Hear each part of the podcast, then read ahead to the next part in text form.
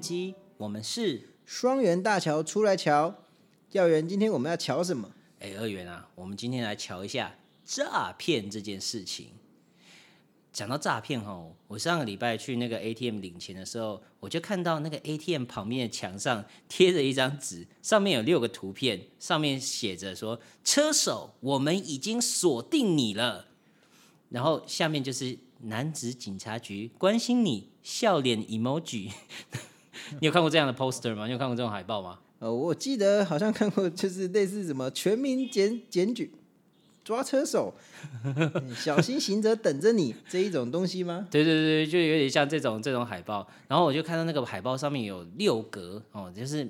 六个人这样子，他们从那个 ATM 那个话术很低的照相机里面拍到的人，然后每个人下面都有一个小小的形容，例如说哦，注意车手常背着斜背包，注意鞋车手常戴着鸭舌帽，注意车手常穿着薄外套。然后我就低头看一下自己，哎，这些跟你今天的我家的穿着哈，跟我现在的穿着几乎是一模一样。我想，哈，难道我是车手吗？所以我在 ATM 前面，你知道吗？顿时变得很紧张起来。这就是我最近，我就感觉到好像诈骗就在我身边的感觉哦。但你说讲到诈骗的话，我们是不是一定要讲到那个哦，我们的最好的朋友 Bill，对，我们的大学的好朋友，对好室友。好室友啊，对这个 Bill 哈，就是如果讲到诈骗，一定要讲到他，为什么呢？因为 Bill 这个人啊，哦，他他可以说很天真吗？或是我不知道他大学到底他高中到底是怎么混的，反正他上大学之后哈，就变成一个哎跟世界脱脱轨的一个人，所以我们让他重新跟世界接轨的方式，就是透过就是。诈骗他这样子，这样讲是比较美化的讲法。其实 穿的就是整他啊，对，就是整他。就是每年四月一号的时候，哎，其实你可以体会这种感觉吗？就是你其实要跟一个人很有交情，你才会去整他，因为他不会，他可能比较不会跟你翻脸啊。其实我我们对，就是对我们愚人节就是会整他。那我我记得好像这件事是从。一件宵夜的事情开始的吧？宵夜，你说宵夜事件哦，那个大可事件是不是？对对，我们那个大可事件啊，当时的麦当劳，哎，当时的麦当劳好像还有那个哎买大送大那个活动，对，就是甜心卡买大送大杯饮料，然后大组也在买一送一，就是一个嗯，以现在的角度来看，它是一个 超不健康的组合。对，那那时候大学的时候就常做这个组合。那个大可事件是怎么一回事？我们各大大概跟观的听众说一下，就是呃，每年四月一号愚人节我们都会整他嘛。那一次我们就是买了买一送一，然后我就回到宿舍去打电动，然后坐在那个书桌上的时候呢，B 友就从外面进来，我们说：“哎，这边请你的哦，没关系啊，尽量喝。”这样，然后。Bill 就是一个天真的小朋友，他说：“哦，谢喽。”然后就直接拿着吸管就用力的戳了进去，喝了一大口，然后他就发现 味道不太对，他把那个杯盖，他觉得这应该不是大可的味道，他把那个杯盖打开，他发现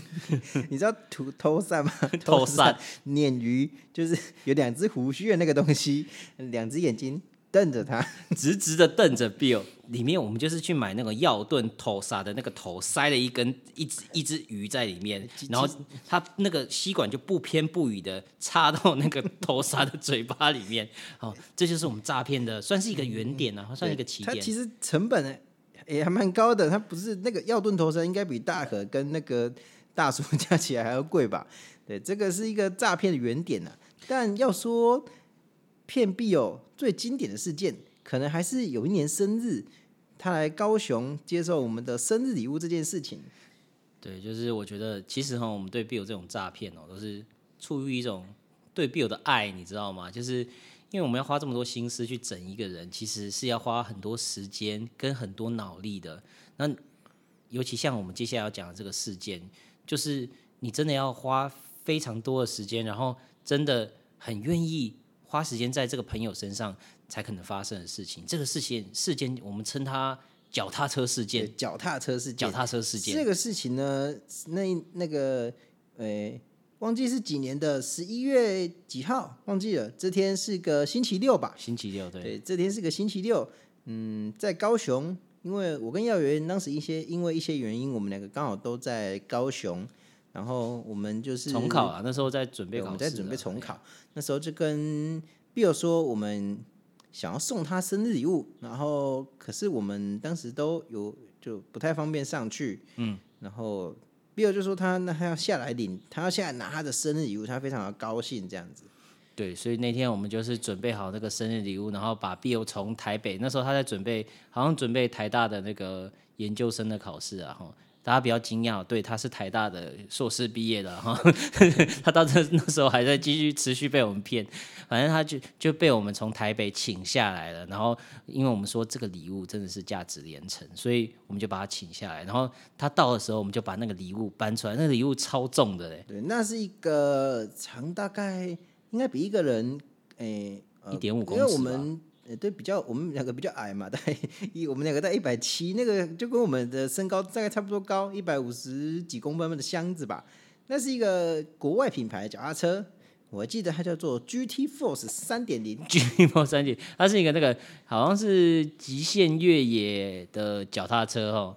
对，它是哎极限越野的它是一个可以从瀑布上跳下来的 脚踏对，车。我们那时候 Bill 来的时候，我们说这台脚踏车，我给你看一个那个 YouTube 影片来看哦，来看哦，注意哦，那是一个那个 YouTube 那个 Red Bull 的那个什么极限越野大赛，说这是这台，这是这台，就是有一个车手从那个瀑布上飞起来，说我们送你就这台啦，这样子。对，所以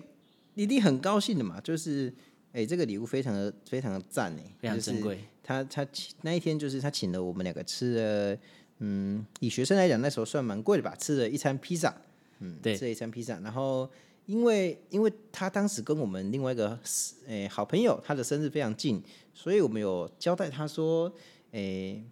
现场不能把它打开，因为里面我们有安装一个机关，这个机关只能只能做一次，你只要打开一次，这机关跳起来就没有办法再重置了。所以你这个脚踏车，那时候我们是给他一个箱子，然后我跟他讲说，你这个脚踏车你一定要带回台北哦，带回台北到呃台北的寝室里面，跟我们的另外一个朋友一起打开，这样子你们才可以一起看到惊喜哦。哦，正常的 正常的人听到这边，应该就会觉得有点奇怪怪怪的，为什么不能现在开？对，因为我们还有跟他强调说，哦，这个国外品牌的脚踏车它是就是比较高级的牌子，所以它收的非常好。你如果先打开，我怕你会塞不回去，你到时候拿回台北对会有一点麻烦。这是第二理由，第二理由。然后呢，我们另外还送他一本非常精美的全英文的，就是因为它是国外品牌嘛，所以哎有全英文的说明书也是很正常的。因为台湾没有那个他的那个代理商，所以我们就有一本全英文的说明书。然后因为因为他坐车下来嘛，我们就说你坐车回去的时候可以慢慢看这样子。对，所以他从台诶从高雄坐台铁，好像坐自强号吧，一路坐回台北路上，他就是读了五五六个小时的那本那本那个安装手册哦。然后旁边他那时候还跟我们讲说，他旁边还坐一个阿阿伯阿伯跟他讲说，哇，你这这这大台是啥物物件啊？他说：“哎、这阮朋友送我的卡达车啦。哦，真好哦，你朋友真好哦。哎呀哎呀，不好意思啦，这样子，然后好重哦，然后他骑回，他把他终于抬回台北其实可以想象哈，你你你从那个椰林大道，就是一手骑着你的脚踏车，一手抱着你的另外一台脚踏车，一路从椰林大道，然后穿过去到那个长兴街长长兴兴街的宿舍。哎、其实那个还蛮重的哦，脚踏车的重量大概应该是可以想象。然后当然因为诶、那个时候好像是还是，但现在应该还是流行 MSN 吧？MSN 吗？对啊，应该是 MSN，对，我们就有，因为那时候直播还没这么流行，所以我们就有请我们室友录了一段当时开箱的影片，嗯，就是充满那个温馨跟惊喜的感觉。他说第二就是到那边啊、我等不及了哦，你们知道我搬多累吗？我现在全身是汗，我还没回去洗澡，但是因为我。那个药员他们跟我说一定要在这边开，所以我就把它搬来这边。这个叉叉叉，这个是有你的，也有你的礼物啦，虽然你的礼物可能很小啦。对，重点我的是脚踏车，你的应该是什么烂东西吧？没关系，我们现在就来打开，一二三，，一二三四五六，六块红色大砖头。我们用那个胶带把那个砖头固定在那个盒子里面，这样子。，我们缠了非常多的胶带，那个是以现在角度来看，那是一件非常不环保的事情。对，然后还有呃一瓶矿泉水跟一包卫生纸，对对对，我们就写说呃擦擦汗，喝口水，继续读研究所喽。对，但我们刚才有讲了，其其实我们是在整他，但诶、我们对他是他是我们很好的朋友啊，所以其实我们有一个真正的礼物，就是他可能就是诶、有点不爽的把那些砖头都搬开的时候，他才发现哎、里面还有一个小小的袋子。对，那个小小袋子就是我把这几年发我们一起去，因为那几年我们好像也常常出国啊，然后去参加一些呃会议等等的，然后发生了很多好好笑的事情，所对，以然后还有一些我们知道嘛，他可能追哪个女生，可能有一些尴尬的经验，因为我们非常熟悉。那当然也有我们可能一起去过的一些地方，或者说我们一起经验过的一些事情。把这些东西就是画在一个帆布鞋上面。对，要要有很会画画，他就是把当时那些东西，我们把那双帆布鞋，就是基本上已经，哎、我们没有留白，整双 都画满这样，然后写了一些觉得他看到一定会有感触的东西，这是当时还是学生经济能力不太好的我们唯一能够给他觉得一个，它是一个特别但是又有新意的礼物。对啊，他是一个用，但是虽然他搬了很多砖头回去啊，对，对，你你觉得他那时候收到的心情有觉得温暖吗？还是还是觉得被骗很干？对哎、嗯就我们是最好的朋友，但他觉得是后者被骗很干。他应该是觉得觉得蛮干的啦哈。那回到今天诈骗的主题啊，假如假如说，嗯，要回到比较文学一点的讨有论有，没有什么东西是是文学上的诈骗？文学诈骗有这种东西吗？我觉得如果要硬要讲的话，比较像是文学的幻术吧。哦，对，好听一点就是幻术，但其实，诶，文学诈骗不会像我们前面可能让你讲的，如不会让你像有必有这么干的感觉，搬了六块砖头从嘉义坐车，然后回到台北，然后骑了可能呃一公里的路回到宿舍，这一种这么干的感觉，我觉得文学诈骗比较像是作者精心准备的一场表演。哦，对啊，就是其实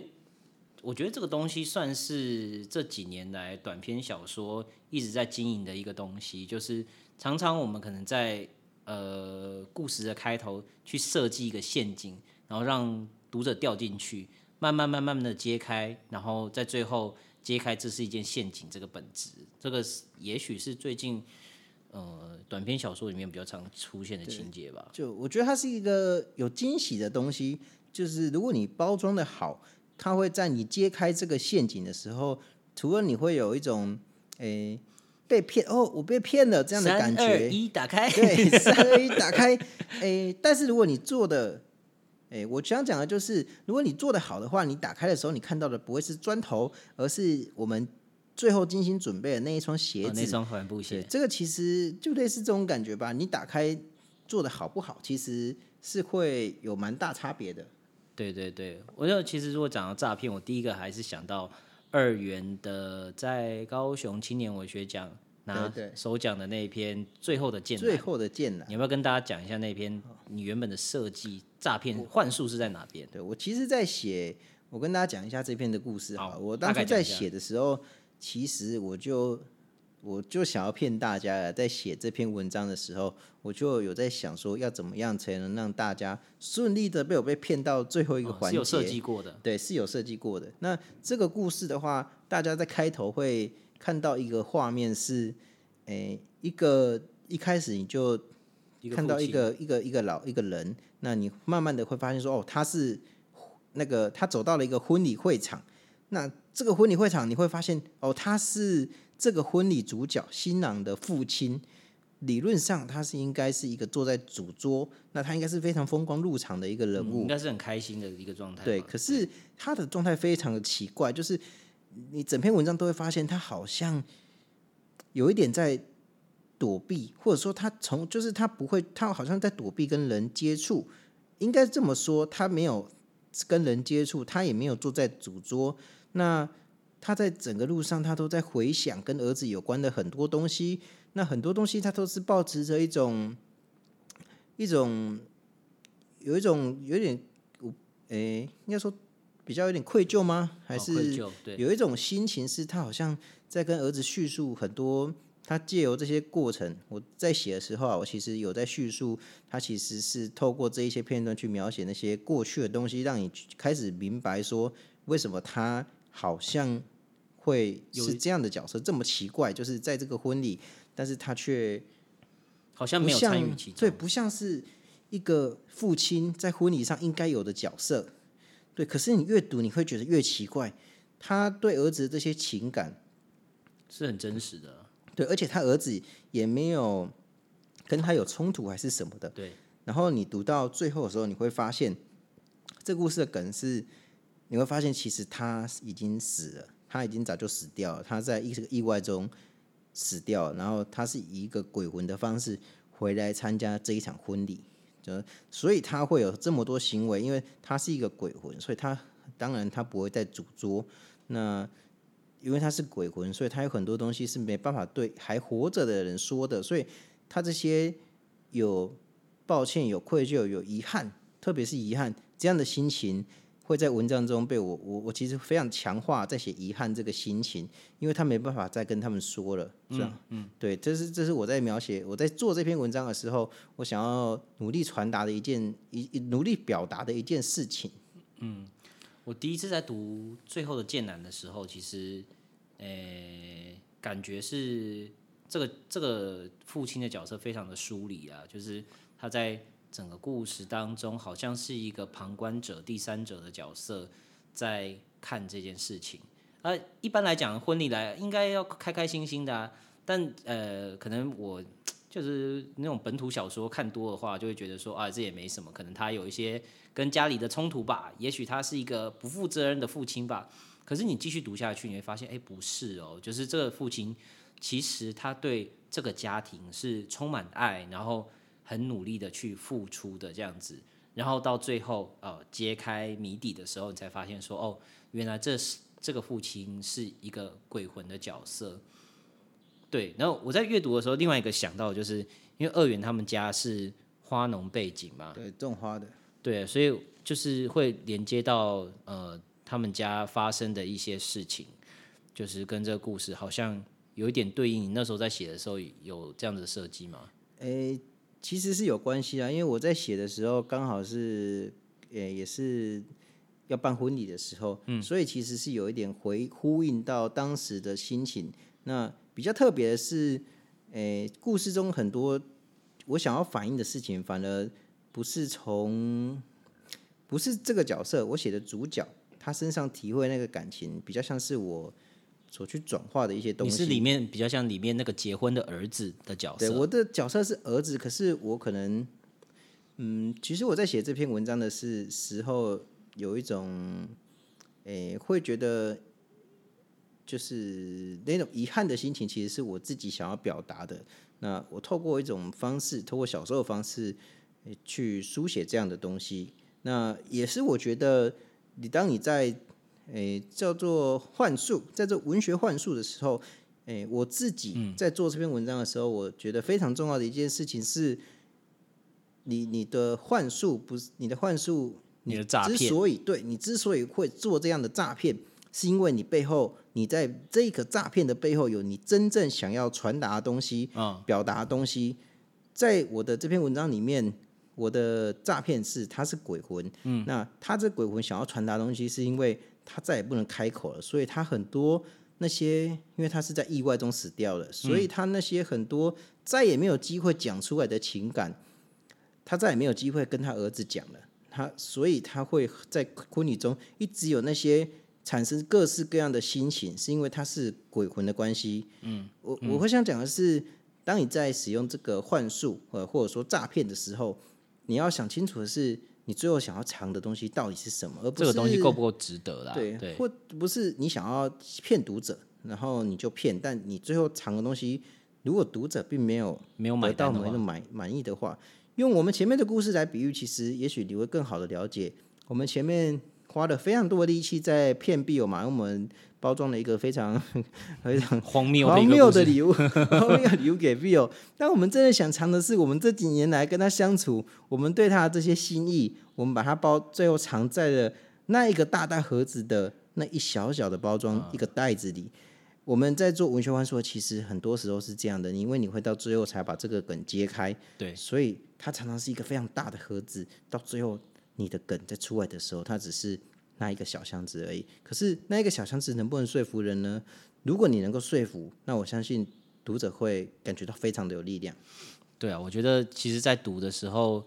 也是这样的感觉啦，就是那个幻术被幻术掀开的时候，然后揭露那个赤裸的事实的时候，那个那个冲击感是很强的。但是呢，我觉得这件事情就是文学幻术这个这个东西，在现在竞技的文学奖上，就是呃，已经是。稍微算是一个基础，你应该做好的东西。因为二元这篇文章最后得奖的名字名字是叫《最后的剑兰》。那这篇文章其实它有它的前身，原本是叫什么李李金哦，李金原本是在得奖之前的前一个版本，对前一个版本，那是我二十九岁写的版本。对，二十九岁是因为酒不吉利吗？那这个 逢酒是吗？就没有得奖。对，到那个三十岁也不是，但是你后来你后来是拿首奖啊，所以这一篇当时叫礼金嘛，因为主要你可以从这个标题就知道说，主要还是 focus 在呃婚礼这件事情上面。他他最后这梗是这样的，他最后把主角最后再带着这样子，觉得没有办法能够传达给儿子的情感，最后他想了一想，他觉得。哦，我死掉了，这些保险金刚好就是作为你婚礼需要最后的那些礼金，就帮成当成礼金送给你。这是我刚开始写那篇礼金的时候，我一开始最初的想法。对，但是礼金那时候你也是投高雄青年文学奖，同一个文学奖，但是没有得奖。后来被被加入了，被要员干掉。哦，那那年没，我也我也不是拿首奖，那年我拿二呃青年文学奖的二奖，然后二年二元那一年没有没有得奖。那篇叫呃李金嘛，后来是加入了剑兰这个元素之后，哦，才被评审重新看见。所以我想讲的是，呃，文学幻术这个事情，你如果是现今的创作者来讲，已经变成一个我认为是蛮基本的一个功夫了。那光有这个功夫，有时候还不够。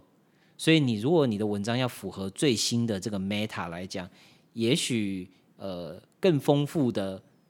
元素是一件你要认真考虑的事情。刚才讲到那个剑兰嘛，其实对你讲一下剑兰这个东西是什么？剑兰，我要先帮大家更正一下，因为诶，高金后来发的某一个访谈呢，他把剑兰写成兰花，剑兰不是兰花，剑兰它是属于，如果它它其实正确的说法应该它叫唐菖蒲，唐菖蒲，它是一种。拜拜的时候会用的一种，诶，大家一定都看过了，因为你去，如果你是传统信仰，也就是道教信仰的话，你去庙庙或者庙去庙庙庙 杀小，你去庙或者是拜拜啦，你去拜拜或去庙里面的时候，你一定会看到它。它就是一个，嗯，不是你去那个菜市场门口，你去花店买两束一百的，两束一一束一百，两束两百的那种那种那种花，一定会插嘛，对不对？最上面就是两根那个蟑螂须，是不是？很像很像那个，哎，像蝴蝶吗？还是什么？就是它有很多，嗯，岔出去的分支。糟糕，我的那个文学字 形容智慧不太够，大家可能自己 Google 一下。剑兰是长什么样？可以 Google 一下剑兰长什么样。对那你 Google 剑兰的话，如果你想更精确的知道我在写什么，你可以 Google 剑兰二七八号，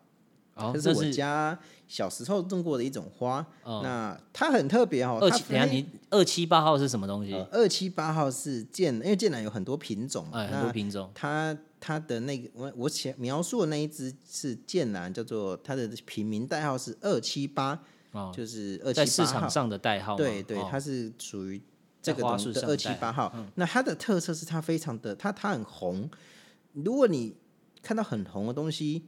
用在什么婚丧喜庆，你可能就会想到婚礼。可是剑兰这种东西，其实它不是用于婚礼的花，它是用于庙或者甚至有些丧礼可能会使用，虽然比较少了。祭拜祖先的时候，是一个跟婚礼非常冲突的花。诶，我我诶要这样子讲嘛，就是你在那个场合看到那个东西很奇怪，因为那个是。拜神用的，那它比较像是祭祀，而不是拿来婚宴庆祝的花。对，所以它放在那个场合非常的冲突，很突兀。那最但是在整个婚礼，你都可以看到这个元素一直充斥在这个婚礼里面。我我会用这个东西，一方面是我在写这篇文章的时候，会觉得要怎么去表达那一些情感的时候，嗯，我想到了把这些花的元素，这些我经验过的那些过程啊，加到这里面，是在描写他的一些父亲回忆的时候，跟儿子的这些回忆，用一个更有效的媒介物，你可以更嗯更有效的媒介，我、对这个说法我喜欢。对，除了一些很简单的形容，比如说他很孝顺，他很努力工作，他很努力帮家里工作。嗯，比起这三，比起这些东西，我描写一个他在花花田里面，他蹲着他的腰在种那些剑兰的种子，然后汗从他汗流下来的那个景那个样子，更能够说服你，他非常孝顺，跟他非常努力这件事情。哦，那同时用剑南二七八做作为这个媒介物，在婚礼的时候，其实产生了一个非常大的冲突感。那样的冲突感，更正是这篇角色的身为鬼魂的父亲，跟那样子大喜之日的那种冲突，那种遗憾，对那种遗憾，他红的有点不合时宜，他那么得那么那么漂亮了，但却已经已经不是，也许不是他真，就是他已经不会真的再有机会踏上那个一一那个红毯人的身份踏上那个婚礼的。对，这是我想描写的东西。对，如果就是这个媒介物是我在就我第二年得奖嘛，我使用非常多的一个元素在整篇文章里面。那我觉得使用这种东西的时候，诶、某一部分是当然你使用你有经验过的东西会就是是最好啦。更有生但命力啊，对，要怎么放进去，这其实也嗯也需要也需要去打磨哦先嗯也要去打磨。你要怎么去把它放进去，那会让读者更能接受你这个东西。就像我刚才讲的，你描写的段落其实是跟你要的东西要扣合的。你要描写的是，因为他你要想要写的是他努力工作这个段落，所以你放了这个这个在花里面花园里面工作的情节。对，如果你你放的是非常不合不合理的段落，那个东西是因为你你想要写这个东西，那其实读者是能够是能够看出来的。对我觉得是你在使用一些特别的东西的时候，虽然它非常有力量，可是它同时也有可能是让读者觉得你太刻意的一个东西。对，我觉得我第一次呃，后来看到最后剑南这个成品的时候，我也是被那个，其实我是被剑兰这个东西迷住的，就是原本礼经里面的那些情节，就是父亲的遗憾这件事情，呃，它的强度已经很够了，但是真正把它的文学感推上顶峰的，还是剑兰这个植物，就是呃，你可以看到最近的小得奖的小说里面，其实常常出现动物植物啊。那剑兰这个植物，它象征的意义，将刚刚二元讲的，就是那些有关于生命啊、关于生死的东西，然后在一个婚礼的场合上，这样的对比度跟那个遗憾，还有那个不合时宜的红，就让这篇文章有它独特的味道啊！哦，这样这样是不是吹得很用力？呃，有点有点有点有点高兴，有点高兴，有点高兴啊！对我觉得大家可以去看看二元这篇文章啊，是真的还不错，还不错。我其实到最后写到最后的时候，我我其实都还是想说能不能说服读者，所以我最后一个环节也是剑然出场的最后一个环节是，其实婚礼是看那个在婚礼上是看不到父亲鬼魂的儿子，最后的场景是他在婚宴的会场，嗯，最后那个分送糖果。喜饼，呃，不是喜饼，糖果跟糖果一些小小点心或者拍合照的时候，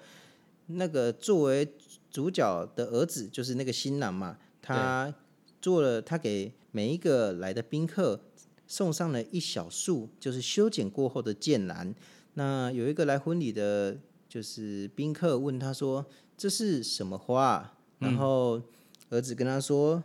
这是我们家自己种的，就是二七八号，就是最后的剑兰。”这是我这一篇的结尾。那我不知道，如果你有去看，你会有没有被我说服？那我最后把这个剑兰交给你，我也想问你，你有被我说服吗？这是最后的剑兰。